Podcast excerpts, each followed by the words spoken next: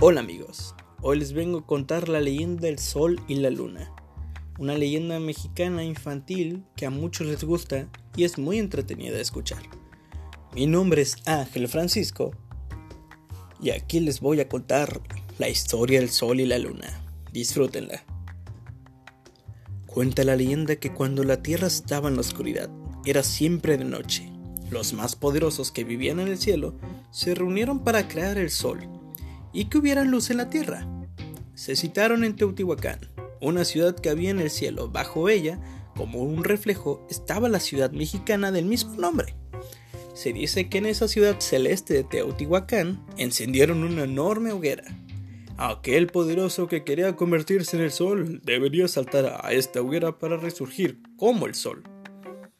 Se presentaron dos candidatos para ser el sol. El primero era grande, fuerte, hermoso y rico, y además estaba vestido con ropas de lujo, adornado con piedras preciosas. Este ofrecía a sus compañeros oro y joyas como muestra de su orgullo. Por otro lado, el segundo era pequeño, débil, feo y pobre.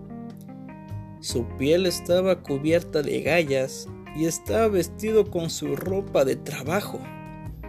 Como el segundo era un ser muy pobre, solo podía ofrecer la sangre de su corazón, sus buenos y humildes sentimientos.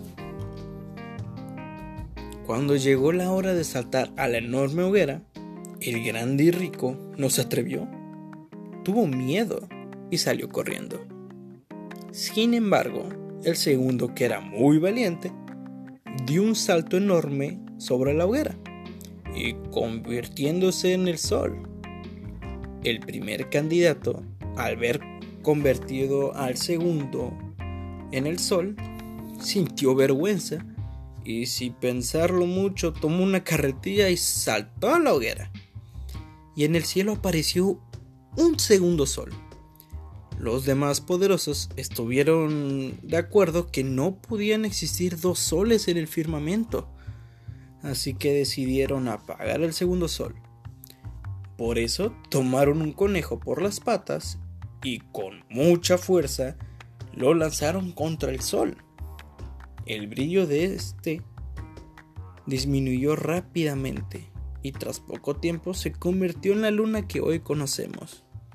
Si te fijas bien, durante los días de luna llena, puedes ver la figura de un conejo, que es el que acabó con el segundo, solo dio vida a la luna. Muchas gracias por, por escucharme esta pequeña leyenda que traigo para ustedes.